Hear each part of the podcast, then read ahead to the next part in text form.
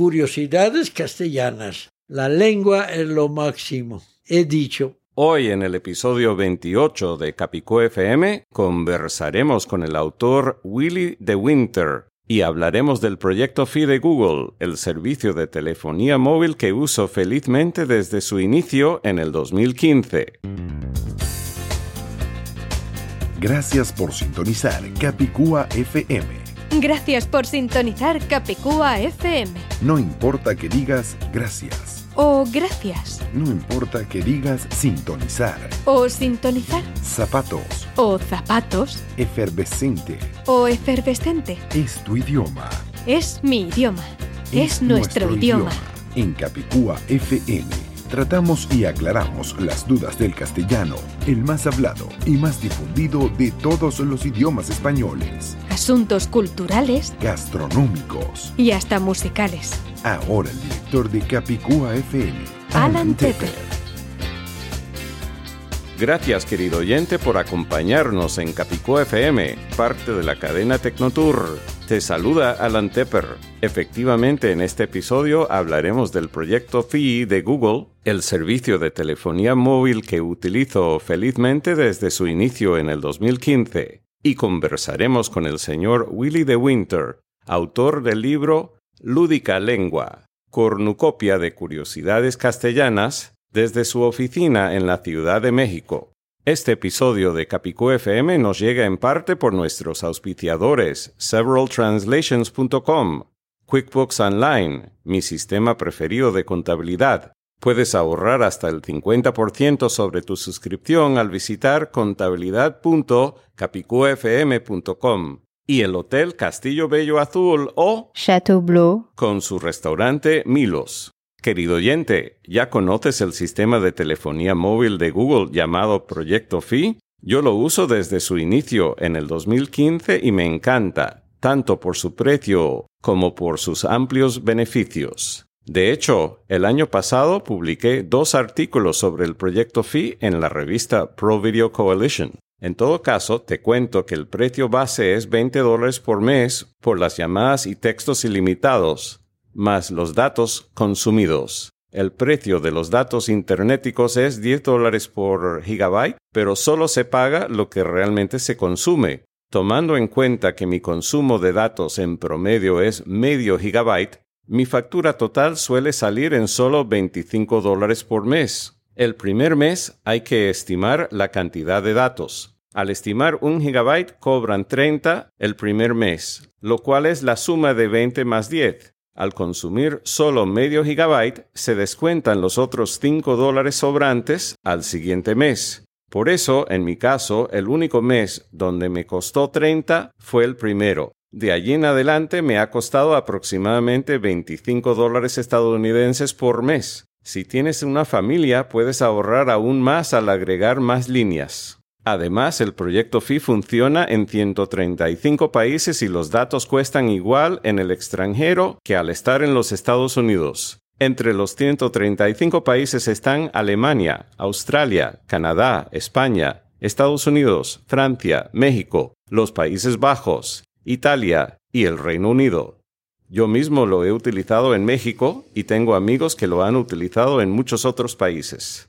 La recepción es buenísima en parte porque en los Estados Unidos el servicio del proyecto FI se comparte entre cuatro redes y siempre elige automáticamente la más potente de las disponibles. Las cuatro redes que utiliza el proyecto FI en los Estados Unidos son las de Sprint, T-Mobile, US Cellular y la señal del Wi-Fi donde estés. Pero no te preocupes, el sistema solo usa Wi-Fi después de determinar que tiene suficiente calidad. Durante plena llamada, el sistema Proyecto Fi puede saltar entre una red y otra sin que tú o tu interlocutor se dé cuenta. Todo es automático y no tienes nada que pensar. Si todo eso no fuera suficiente, querido oyente, si usas mi URL de referido, Google nos premiará a los dos con un descuento de 20 dólares. Para más información visita fi.capicuafm.com cuando digo FI es FI, F de fantástico, seguido por I de ideal. Esa es la dirección especial para que nos den 20 dólares de descuento a cada cual. 20 dólares para ti y 20 dólares para mí. De nuevo, la dirección es fi.capicuafm.com. FI significan que es tanto fantástico como ideal.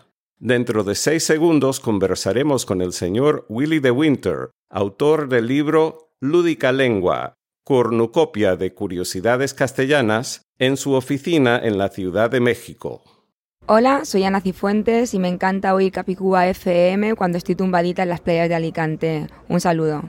Continuamos en Capicúa FM, soy Alan Tepper y nos encontramos en la oficina de Willy de Winter Gallego. Correcto. Su segundo apellido es gallego porque su madre tenía el apellido gallego. Correcto, no- vivía en Sonora, México. Nos encontramos en México, el país de mayor cantidad de castellanohablantes en el mundo. En el mundo, bravo. Y además hay una repetición porque estamos en Capicúa FM. Y ayer estábamos en la oficina de Saskia, su hija, Ah, y su departamento es un número Capicúa. Y aquí repetimos porque aquí es 404. También es un número Capicúa. Así que tengo que hacerle. Tengo que Capicúa viene de cola en... eh, ya sabes, cabeza y cola en catalán. En Exactamente. catalán es cola. Que la cabeza es igual a la cola. cabeza y significa igual que palíndromo o palindroma en palabras y en números es capicúa que es- se puede leer al revés. Y en nombres propios también como Ana y Otto. Ese ya es palíndroma, bravo. Sí, sí, sí. Pues tengo que hacer la misma pregunta que hice a Saskia. ¿Usted pagó extra por tener un número Capicúa en su departamento no, aquí? no, no pagué extra. Este fue casualidad.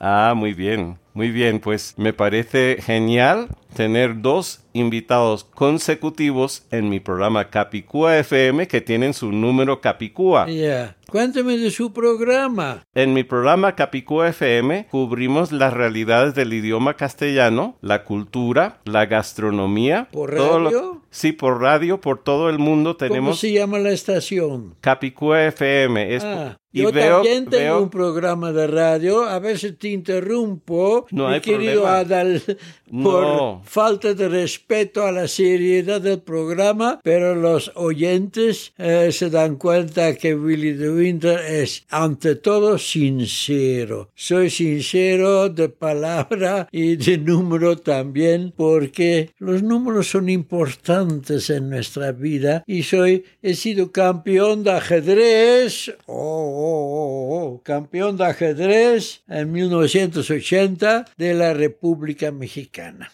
Ah, muy bien, felicitaciones. Yo sabía que íbamos a ser muy amigos Eh. porque yo tengo un libro que se llama La conspiración del castellano, entre Sí. varios otros, y usted tiene un libro que se llama Lúdica Lengua, cornucopia de curiosidades castellanas. ¿Qué significa cornucopia? Cornu es cuerna y copia es abundancia, o sea, es un cuerno de la riqueza de las palabras en español. O por lo menos en castellano, ¿verdad? Ah, en castellano, y para mí es igual. Lo que pasa es que hay muchos idiomas españoles, incluyendo el catalán y el Ya. gallego, el euskera y el castellano. De acuerdo. Y hay quienes dicen que también el valenciano. Hay otros discuten que dicen que no, que es dialecto del catalán. Pero Ya. por lo menos los otros cuatro son idiomas españoles. Yeah, Y así que me parece muy bien y yo sabía que íbamos a ser amigos porque pues sí. es porque Los que aquí dice aman por en la- las palabras son a priori son amigos. ¿Por qué hablas lúdica- bien español? Perdón. Bueno, te-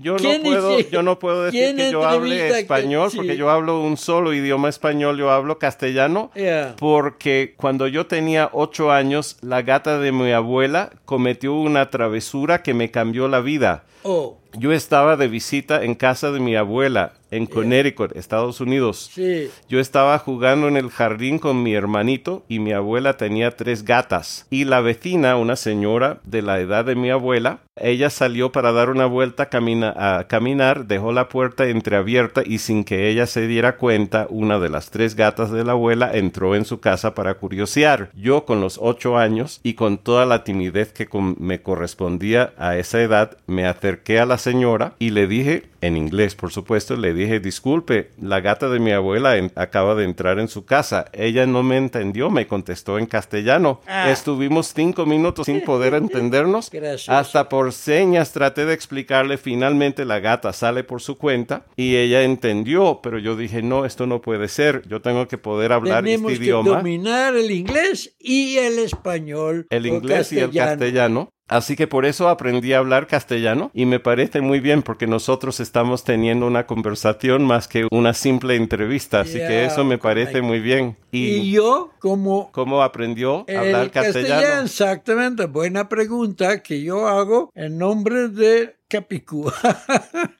Em, yo soy mi vida. Bueno, voy a comenzar acá. Nací en el año de 1933. Ya soy viejo, pero de espíritu joven. Y en unos días festejo mi 84 cumpleaños. Ya lo festejamos aquí en la oficina con mariachis, con un conjunto jarocho. A mí me encantan los mariachis. Es de Veracruz, es, eh, la música es increíble con un- una pequeña guitarra que más bien se parece a un ukulele, ukulele de Hawaii. Pero bueno, entonces nací de una madre sonorense, ya, mexicana, de Sonora, apellido del gallego? estado. Sí, bueno, apellido gallego, pero Pero independientemente. no, pero no hablaba gallego, solo no hablaba, hablaba castellano gallego, mexicano. todos hablaban castellano, y de un padre judío, holandés, de Winter, era Luis de Winter, era su nombre completo, Luis de Winter. Tengo un hijo de a nombre exactamente igual, en honor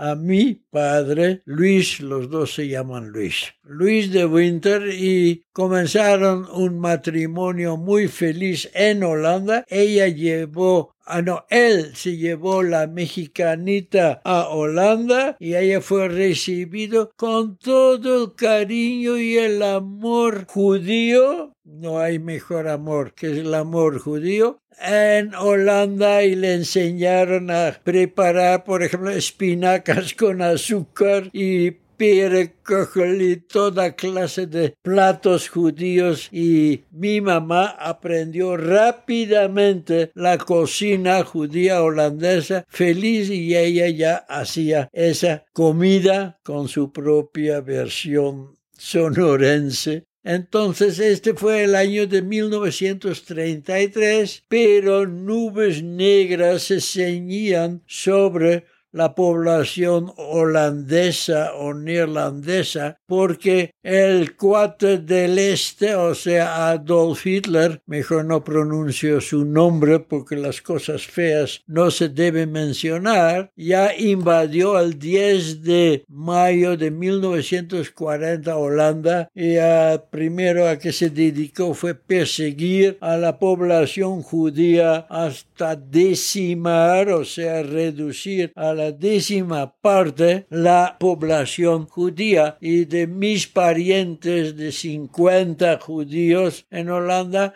40 fallecieron en Bergen-Belsen y en Theresienstadt, dos campos de concentración, vamos a decir mejor de aniquilación en Alemania y así Qué lástima. después Mi abuela paterna también perdió sus padres de la misma manera Sí. en Alemania. Ok, y esto fue desde luego la página negra del libro de mi vida, con este, ya que diría yo, con las consecuencias del Una pequeña familia fue la razón por la cual yo soy hijo único. Mis papás tenían tanto miedo y uno cuando hay miedo ya no piensa en hacer niños. Ah, porque había miedo de perder la vida. Bueno, esta fue la historia breve de mis papás. Salvaron la vida los dos por ser matrimonio mixto, que es padre judío y madre no judía, o sea, católica de México, y vivieron felices todavía unos años después de la guerra. Mi papá falleció en 1953, ya sabes, la Segunda Guerra duró para Holanda de 1940 a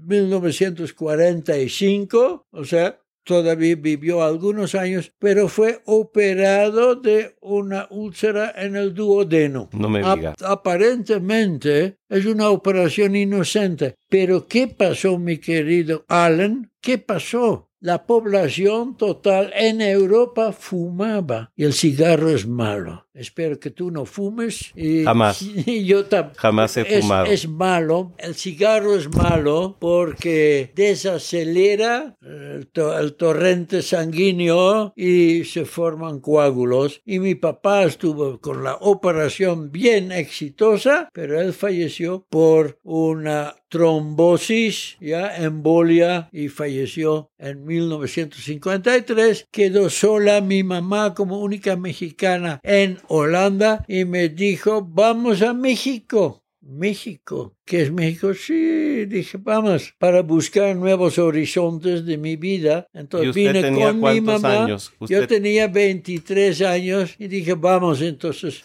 un Pero ya había escuchado castellano en la casa.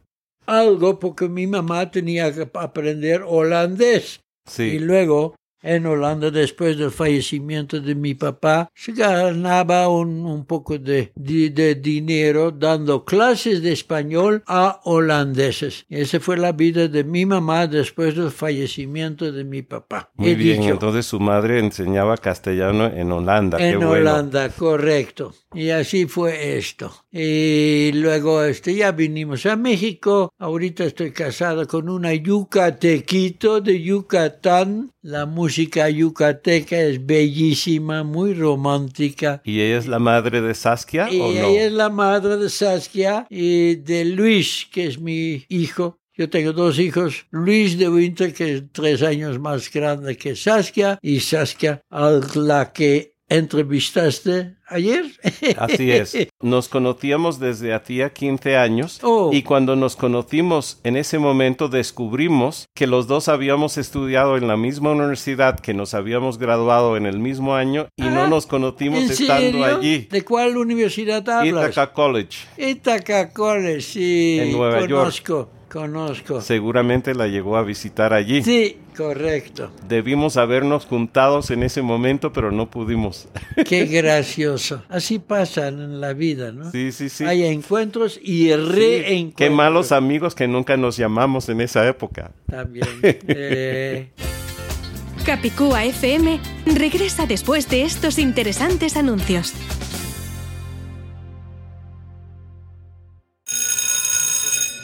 Ana, ¿prefieres leer en inglés o en español? Ay, Eddie, ¿aún no has aprendido que nuestro idioma se llama castellano? ¿No es lo mismo? No, Eddie, no es lo mismo. Hay muchos idiomas españoles. La mentirita de decirle español a nuestro idioma castellano lo disparó una terrible manipulación política en 1925. Pero eso se corrigió en 1978. Ponte al día. El libro multimediático El encubrimiento de la Real Academia cuenta con nueve voces, ocho audios, un vídeo HD con un cronograma tridimensional, fragmentos de tres canciones relacionadas con el tema y un prólogo de la destacada periodista española Irene Jiménez Miragaya.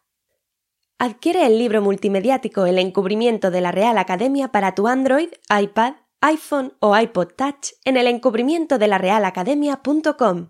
De nuevo, la dirección es el encubrimiento de la Real Academia.com. Continuamos con Capicúa FM, parte de la cadena Tecnotour.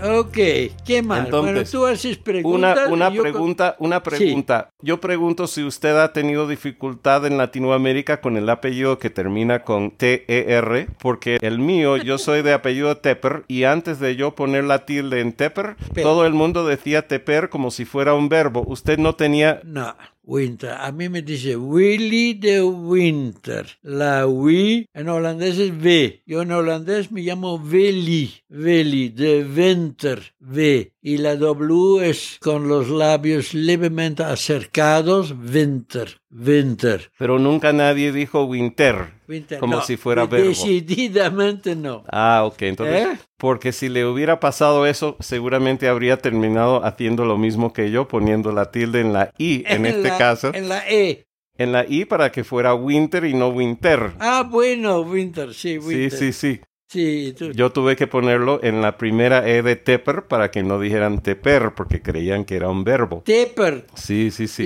Y inventaste la Ahora, tilde sí, sí, sí. en la primera E. Sí, Tepper. y así lo coloco por todos lados y a los estadounidenses tampoco What's les in molesta. a name, dijo Shakespeare, ¿no? Voy a- Este- a hacer dos preguntas más. ¿De dónde viene la palabra padrísimo o padre? Ah, bueno, es una historia que remonta de Octavio Paz, que desenmarañó claramente los significados de padre y madre. Padre en México es una palabra muy adorada porque de cada tres niños uno tiene un padre realmente durante toda su vida y el resto nada más es algo simbólico. Por lo tanto, la expresión de padre en el sentido de qué rico, qué padre, qué bonito, qué padre, viene porque los niños han estado utilizando padre como equivalente a algo muy bonito. Un niño que tiene padre está completo. Un niño que no tiene padre no está, no, no, no, no es completo. Y resulta que ese niño sufre porque no tiene padre. Pero hay tantos niños que no tienen padre que no sufre tanto porque tiene equivalentes en otros niños su vecino que no tiene padre. Sin embargo, la palabra padre, con toda la explicación que acabo de dar, significa rico, completo, bien formado, etc. Muy bien, y aquí viene una palabra relacionada de un modismo mexicano. ¿De dónde viene híjole? Ah, bueno, el le eh, es una terminación de ello, equivale a ello. Ándale significa anda, o sea, Del verbo andar. apúrate con, Del verbo se andar. mezcla con ello, ándale. eh, híjole, y hijo es una expresión y luego en cierto momento se combinó hijo con el in- con le que no tiene significado, es aquello, es ello. Híjole, hijo, sorpresa, hijo. Y le utilizamos para cualquier cosa. Ándale, apúrale. Son puras expresiones con el le carente de significado.